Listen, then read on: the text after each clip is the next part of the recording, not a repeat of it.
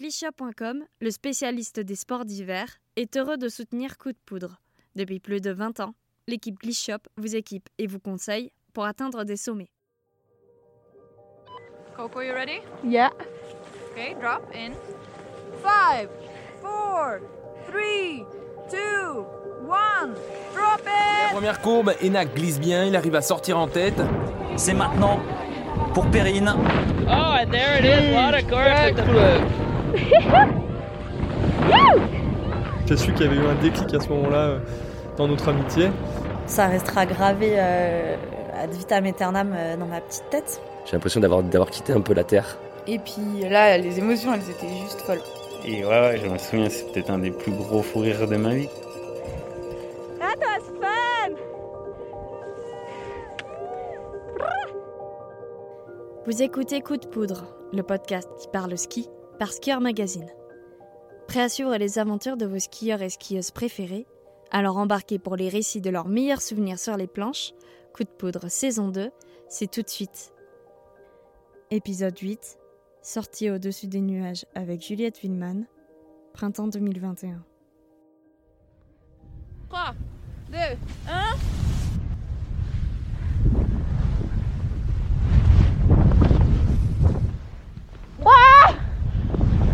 Ma plus belle journée de ski, l'une des plus belles, c'était une sortie où on a fait 1400 mètres de dénivelé.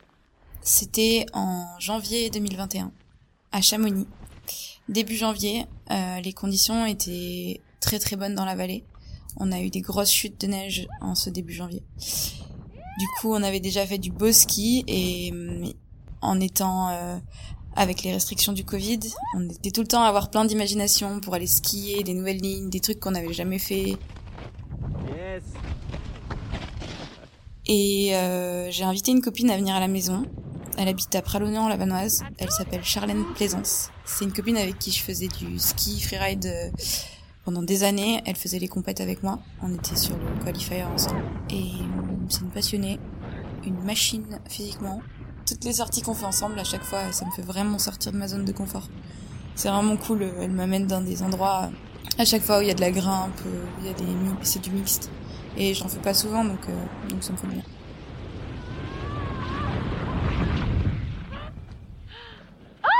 Donc euh, on a réfléchi à une sortie. Je voulais faire un truc que j'avais jamais fait.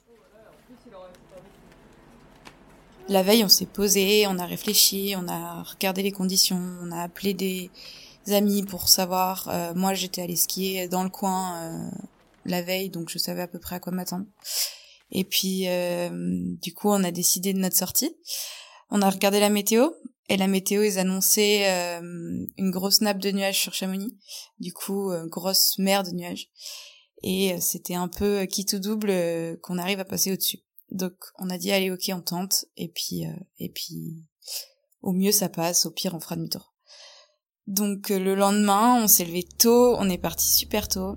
Euh, on est allé au col des montées à Chamonix. Monter sur la route. On était en plein brouillard. À la maison, on n'y voyait pas à 3 mètres. Du coup, euh, en arrivant au col, on se regarde, on rigole un premier coup, on se dit bon, allez, allez, on y va, on verra bien dans la montée.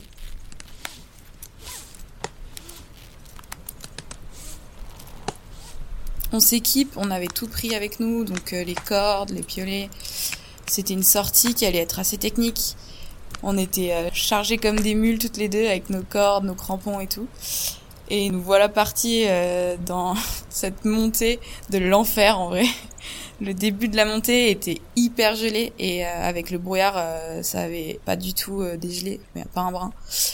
Et on s'est retrouvés à faire des conversions dans la glace, dans la forêt, à se prendre des arbres euh, dans les bras, à tomber, à glisser, à reculer, à remonter, à refaire une conversion, à retomber.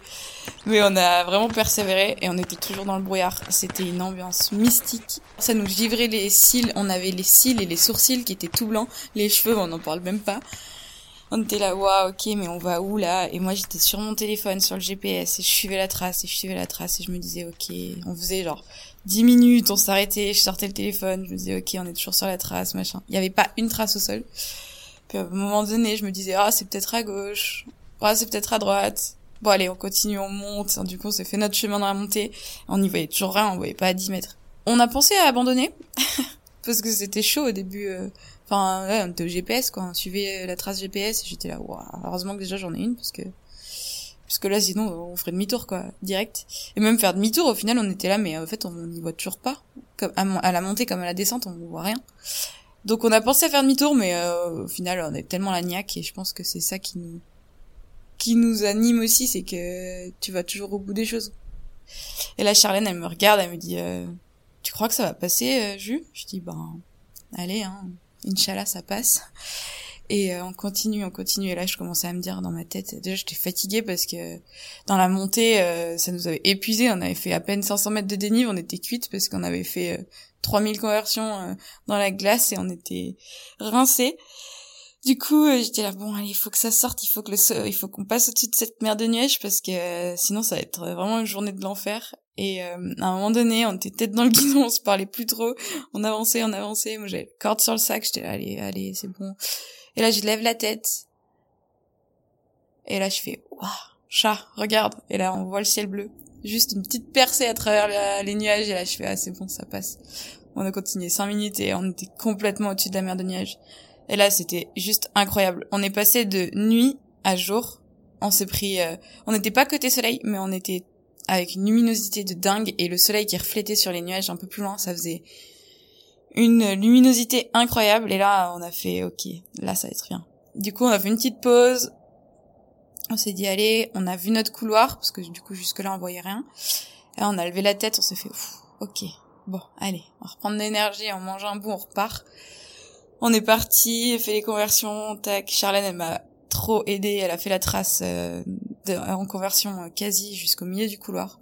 La neige a été trop bien, il y avait euh, peut-être euh, 20 cm de neige fraîche sur un fond euh, assez compact, du coup on s'enfonçait pas trop. Et puis nous voilà, genre à l'approche du couloir, on montait, on montait.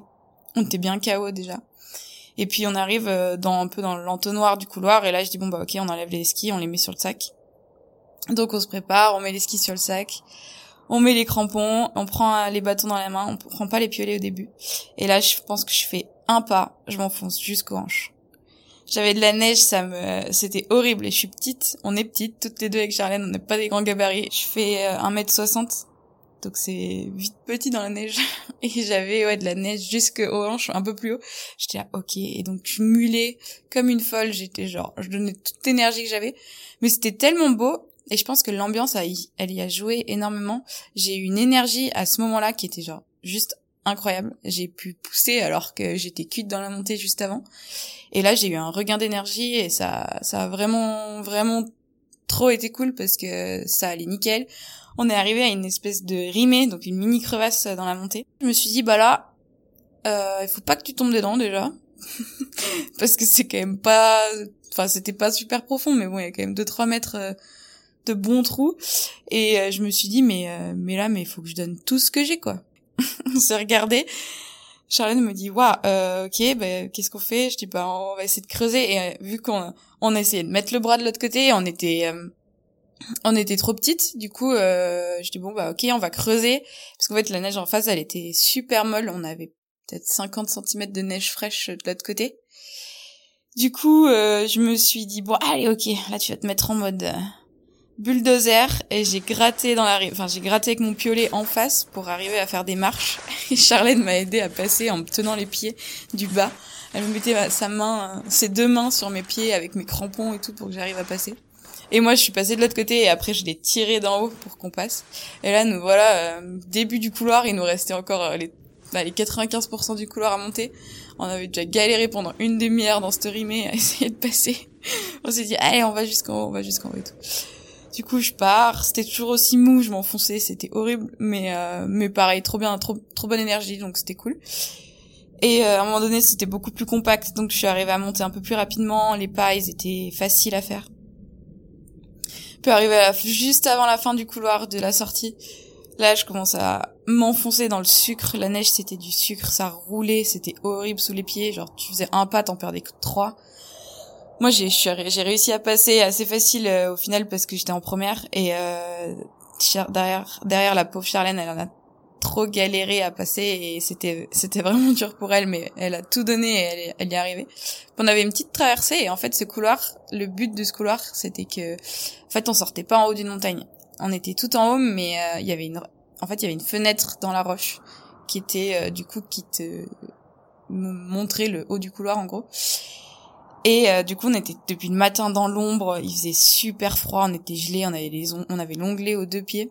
Et là, on est arrivé tout en haut, donc on a posé les skis un peu juste 3-4 mètres plus bas. Et on est sorti en mode crampon, euh, escalade sur la roche avec euh, la corde dans le sac pour mettre un petit rappel. On est sorti là-haut et là, soleil en pleine face. En fait, euh, au début, on se dit ah, on monte avec les skis, puis au final, on a regardé, il y avait que de la roche, puis on se dit bon, on laisse les skis euh, juste en dessous. Euh, et on est monté en escalade, euh, ouais, en escalade avec euh, les crampons et les chaussures de ski, donc escalade euh, alpiniste, mais euh, c'était trop bien. C'était juste magnifique. Euh, En fait, quand on a sorti la tête de ce, de ce, dans ce trou, on a eu toute la vue sur les aiguilles de Chamonix, sur le Mont Blanc, sur l'aiguille verte, sur les drues. C'était juste magique. Avec toute la, c'était, il faisait grand beau, donc euh, il y avait une lumière de dingue. Et puis on a eu chaud. Enfin, on a eu rayon de soleil sur le visage qui nous a réchauffé.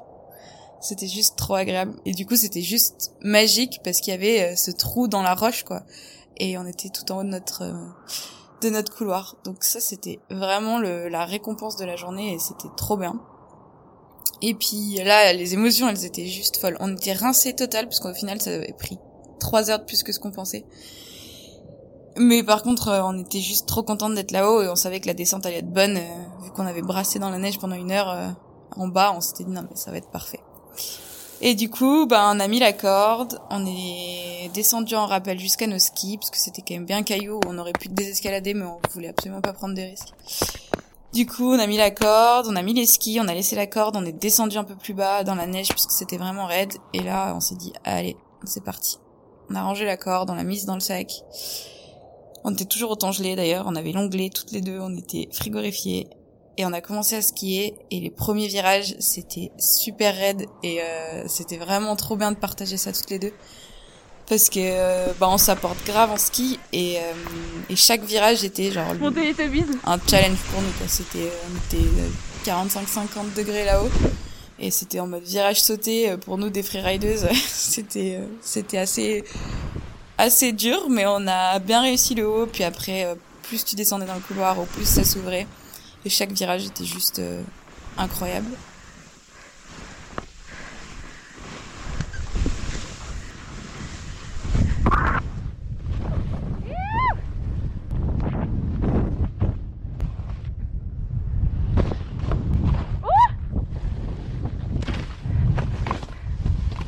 On a passé la petite rimée euh, comme les doigts dans le nez, on a à peine impulsé, on a fini deux mètres après alors qu'à la montée nous avait embêté pendant 30 minutes.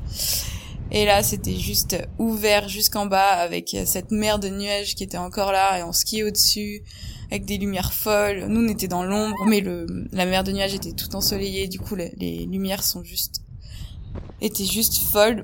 Et puis voilà, skier en grande courbe jusqu'à la fin de ce grand grand couloir avec une grande ouverture. Et euh, juste avant de rentrer dans cette mer de nuages, on a fait une petite pause, on a regardé ce qu'on avait fait et là on s'est dit waouh, c'était trop bien. C'était trop bien de faire ça toutes les deux, de faire ça entre copines. C'est c'est des expériences qui sont juste trop bien et et j'espère qu'on va en refaire plein.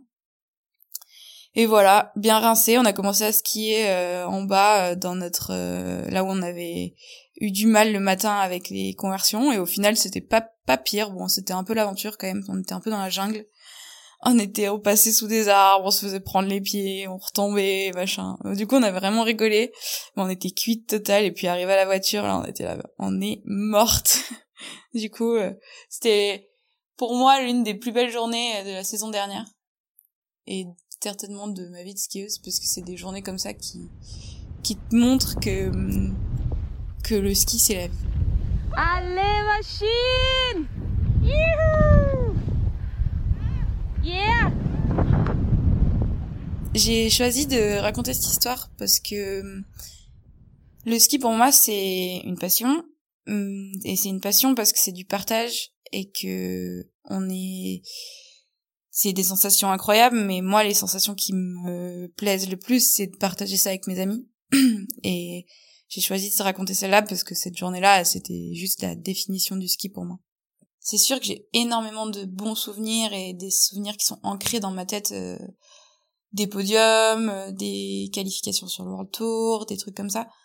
Mais euh, même si je suis une compétitrice dans l'âme, c'est clair, la compétition, j'en fais, mais je pourrais pas faire que ça. Et pour moi, la définition de, du ski, c'est de skier. Et tu vois, par exemple, en compétition, on fait qu'un run dans une journée. Donc c'est un accomplissement d'arriver à faire un run, euh, un run euh, magnifique et on va dire qui te permet de faire un podium ou de gagner. Mais euh, pour y arriver, t'as fait des sorties comme celle que j'ai racontée.